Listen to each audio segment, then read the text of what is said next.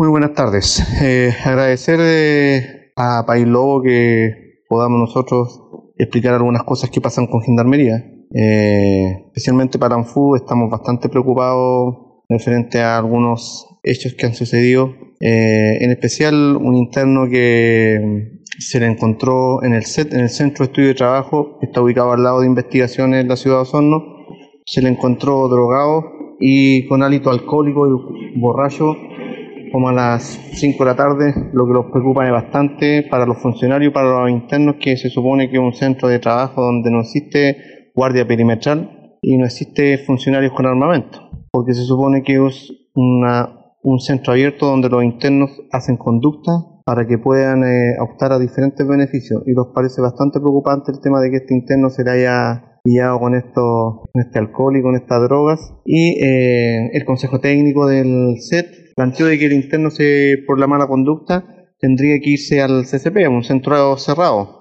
Eh, el interno hicieron una presentación eh, a un magistrado eh, donde él dice que hay que devolverlo a, las dependencias del SET. Nos parece bastante preocupante porque se entra un precedente de que entonces, ¿cómo nosotros solucionamos el tema cuando algún interno se encuentra bajo los efectos de algún citotrópico? Cómo solucionamos el tema de la conducta cuando el SET es, una, es un centro de conducta. No estamos eh, criticando el actuar del juez porque él se vale de acuerdo a lo que corresponde al, código judicial.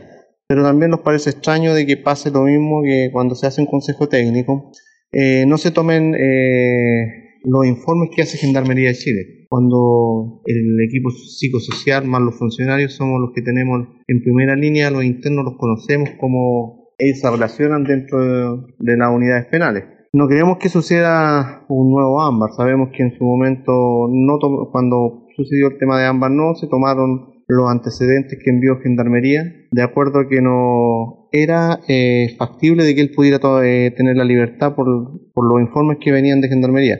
Pero como se vio en ese momento, eh, no se tomaron en cuenta por parte de la magistrado y ya sabemos toda la historia de lo que lamentablemente sucedió con Ámbar. Esperamos que trabajar en conjunto con los tribunales y especialmente con los jueces para que estas conductas de los internos no, no se reiteren y podamos trabajar en conjunto de acuerdo a los informes que entrega Gendarmería y se tomen en cuenta para poder tomar algunas decisiones. Sabemos nosotros que dependemos del Ministerio de Justicia, pero no por esto no vamos a tratar de que llevar un trabajo mejor y a la vez también darle seguridad a la ciudadanía eh, referente a muchos condenados que están solicitando beneficios y especialmente algunos que pasan a llegar al régimen penitenciario y no se le aplica algún tipo de sanción, lo que da un mal, muy mal precedente a futuro para un control que deben tener los funcionarios